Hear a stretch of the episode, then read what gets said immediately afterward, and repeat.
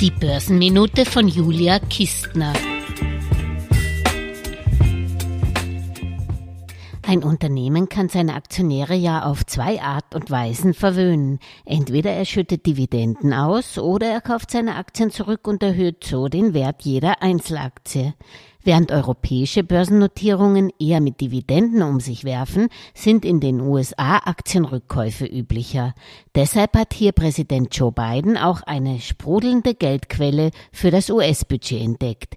Die erst im Jänner eingeführte Steuer auf Buybacks von einem Prozent auf den Verkehrswert, die nichts genutzt haben, will er vervierfachen. Ich kann mir das bildhaft vorstellen. Da sitzt Sleepy Joe als Man with a Smiling Face vor seinem Rechenschieber und er rechnet, dass alleine Apple 2022 für seine Aktienrückkäufe um 90 Milliarden US-Dollar ihm 3,6 Milliarden US-Dollar Steuern hätte überweisen müssen.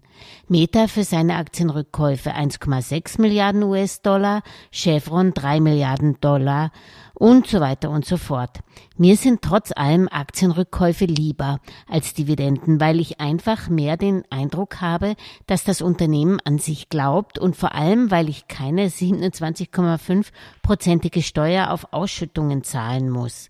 Bei deutschen Aktien beträgt die Quellensteuer für mich sogar 38,875 Prozent und bei Schweizer Aktien unglaubliche 47,5 Prozent, eben weil ich zu bequem bin, mir die zu viel bezahlte Quellensteuer Quellensteuer umständlich beim Finanzamt im Ausland zurückzuholen.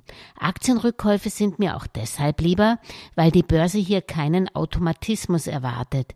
Reduziert oder kappt ein Unternehmen hingegen seine Dividende, dann kann ich als Sahnehäubchen noch Kursrückgänge erwarten. Generell ist mir aber lieber, die Unternehmen kaufen Aktien zurück oder schütten Dividenden aus, bevor sie aus Verzweiflung wohin mit dem Cash sündteure und unsinnige Übernahmen tätigen.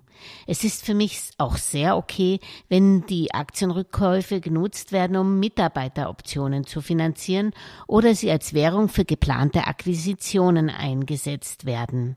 Weder eine Freundin von Aktienrückkäufen noch von Dividenden bin ich allerdings, wenn sie zur Kurspflege über Schulden finanziert werden und Aktien, koste es was es wolle, zu überhöhten Preisen zurückgekauft werden.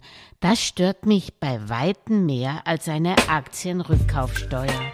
Alles Gesagte ist nur die persönliche Meinung von Julia Kistner und daher keine Anlageempfehlung und keine Rechts- und Steuerberatung. Für Verluste, die aufgrund von getroffenen Aussagen entstehen, übernimmt die Autorin Julia Kistner keine Haftung.